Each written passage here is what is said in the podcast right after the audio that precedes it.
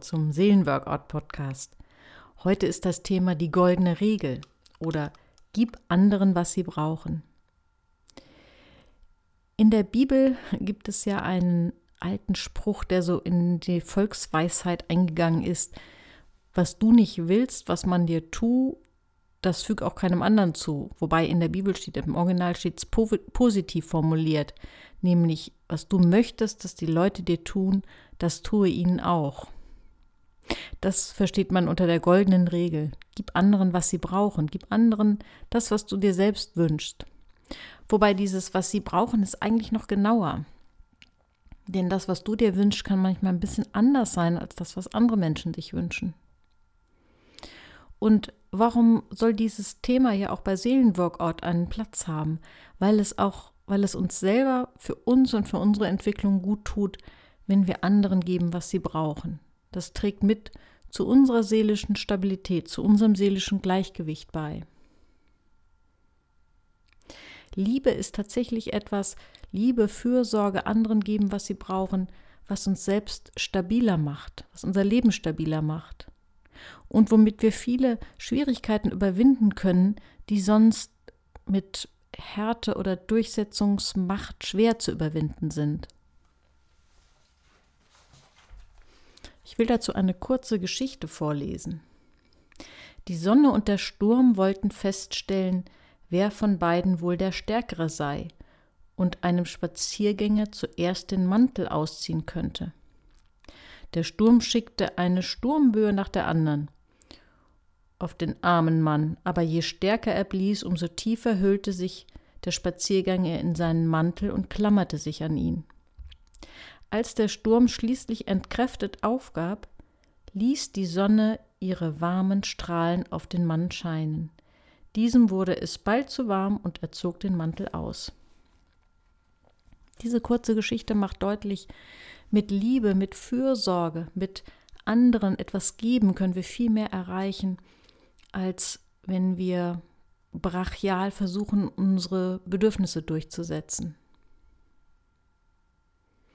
Es gibt noch einen anderen Spruch, den ich in dem Zusammenhang ganz passend finde. Mit einem Tropfen Honig fängt man mehr Bienen als mit einem Topf voller Galle. Ja, ein liebevoller Umgang anderen geben, was sie sich wünschen, ist wie Öl in unserem Alltagsgetriebe. Es macht es alles angenehmer und weniger anstrengend. Ganz praktisches Beispiel morgens in der morgendlichen Hektik, wenn in einer Familie alle unter Druck stehen, weil sie zu irgendeiner Zeit irgendwo sein müssen, ist ja manchmal so, dass der Stresspegel steigt. Und da macht es einen riesen Unterschied, ob man dann noch einen draufsetzt, weil man dann plötzlich in einen ruppigen Ton umschaltet, oder ob man versucht, den Stress zu vermindern, indem man ganz bewusst freundliche Worte wählt, den Stress dadurch kleiner macht. Was braucht man dazu? um so reagieren zu können. Man braucht natürlich eine gute innere Stressregulation. Und an der Stelle siehst du, dass die Themen natürlich alle zusammenhängen. Ich könnte jetzt hier wieder auf den Stressregler eingehen, den ich schon an der einen oder anderen Stelle, auf den ich an einer anderen Stelle hingewiesen habe, der uns gut helfen kann, unseren eigenen Stress einzusortieren. Diese Skala von 0 bis 10, wo wir gucken können, sind wir im entspannten Bereich, sind wir in einem im grünen Bereich, sind wir im gelben Bereich, wo die Spannung steigt, oder befinden wir uns schon im roten Bereich, wo wir die Kontrolle verlieren?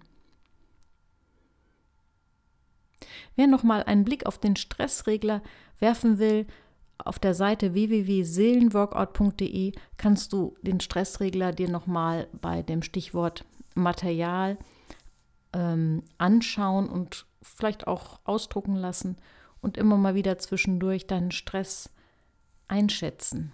Wir brauchen eine gute Stressregulation, um in angespannten Situationen liebevoll und freundlich zu bleiben. Und wir brauchen nicht nur eine gute Stressregulation, wir müssen auch wirklich volle Verantwortung übernehmen für unsere Gedanken und Gefühle. Und ich glaube, es ist einfach so eine typisch menschliche Reaktion, dass wir gerne Verantwortung für Gedanken und Gefühle abschieben. Dass wir sagen, ich kann ja nicht freundlich sein, weil mein Partner mich angeraunzt hat oder ich kann nicht freundlich sein, weil mein Kind mich nervt. Oder ich kann nicht ausgeglichen sein, weil mein Chef mich unter Druck setzt. Oder ich kann mich heute nicht gut regulieren und kann anderen nicht geben, was sie brauchen, weil ich unausgeschlafen bin. Oder weil mich Corona belastet. Aber letztlich geht es darum, dass wir trotz allem, trotz der Umstände, die wir nicht, oft nicht so im Griff haben, die Verantwortung dafür übernehmen, wie wir darauf reagieren dass wir sozusagen proaktiv sind statt reaktiv, dass wir nicht reagieren, sondern dass wir bewusst überlegen, welche Haltung, welchen Ton wollen wir einnehmen, dass wir bewusst sind, statt reflexhaft zu reagieren. Was da auch helfen kann, ist das schon in vielen anderen Folgen vielfach beschworene sogenannte Verzögerungselement. Verzögerungsmoment, dass wir unter Stress versuchen, nicht reflexhaft zu reagieren, sondern kurz innezuhalten, kurz durchzuatmen, vielleicht ein paar tiefe Atemzüge zu nehmen, um dann überlegter, bewusster reagieren zu können. Oft glauben wir, dass dann, wenn wir kämpfen, dass wir uns viel besser behaupten können, dass wir mehr zum Ziel kommen. Oft ist das aber nur eine kurzfristige Lösung. Häufig ist es so, dass wir weiterkommen, wenn wir vielleicht auch mal den Kampf, den Streit links liegen lassen. Wenn wir nicht alles analysieren. Wir können uns vorstellen, dass bei jedem Menschen dass es so eine Art emotionalen Pegelstand gibt. Also es gab vor ein paar Jahren mal diese, diese Pflanzen, ich weiß, ich habe diesen, dieses Wort irgendwie vergessen, diese Pflanzen mit den kleinen Tonkügelchen und die hatten so einen Wasserstandsanzeiger. Und so können wir uns das vorstellen, jeder hat so einen emotionalen Füllungsstand, also Menschen, die emotional ja genug bekommen haben, ausgeglichen sind, da ist der Wasserstand hoch und Menschen, die leer gelaufen sind, ist er niedrig. Und wenn du zu anderen freundlich bist und ihnen das gibst, was sie brauchen, dann kann der Wasserstand bei den anderen steigen. Und wenn es dann mal zu einem Konflikt kommt, dann ist hier nicht gleich äh, die Pflanze kaputt und ist nicht gleich alles vertrocknet, sondern kann der andere da ein bisschen von aufzehren.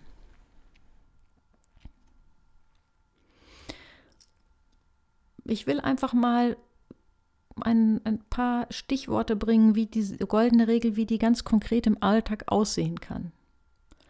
Und zwar anhand von sieben Punkten. Erstens Fehler klein zoomen. Wir neigen alle dazu, gerade bei Menschen, die uns nahestehen, Fehler groß zu machen, groß zu zoomen. Wenn du das nächste Mal in deiner Familie oder Partnerschaft oder im Freundeskreis auf einen Fehler stößt, dann versuche ihn innerlich ganz bewusst klein zu zoomen. Und erst wenn du ihn klein gezoomt hast, dann sprich ihn an, kritisiere nur vorsichtig und nie schriftlich. Kritisiere so vorsichtig, wie du möchtest, dass jemand dich kritisiert. Und ein zweiter Punkt, erkenne so oft es geht das an, was andere Menschen tun.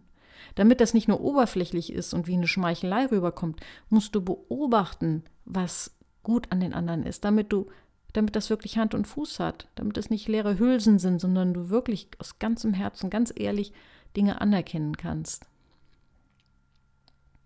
Dritter Punkt, gewöhne dir an, dich regelmäßig zu entschuldigen.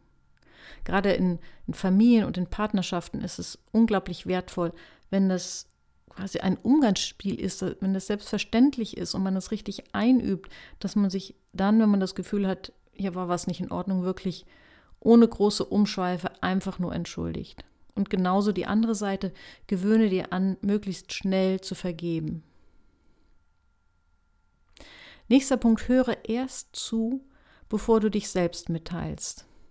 Das eine geht natürlich nicht ohne das andere. Nur zuhören würde nichts bringen und sich nur mitteilen natürlich auch nicht. Aber ich glaube, die Reihenfolge hilft manchmal. Höre erst mal zu, was dein Gegenüber sagt, was er ausdrücken möchte. Und dann versuche dich klar und deutlich mitzuteilen. Überwinde möglichst Rechthaberei. Selbst wenn du in einer Diskussion weißt, dass du eigentlich recht hast, behalte dein Wissen und versuche es nicht nochmal und nochmal darzustellen, wenn der andere es nicht annehmen kann. Sei der Klügere, der weiß, dass er recht hat, aber es nicht dem anderen unter die Nase hält.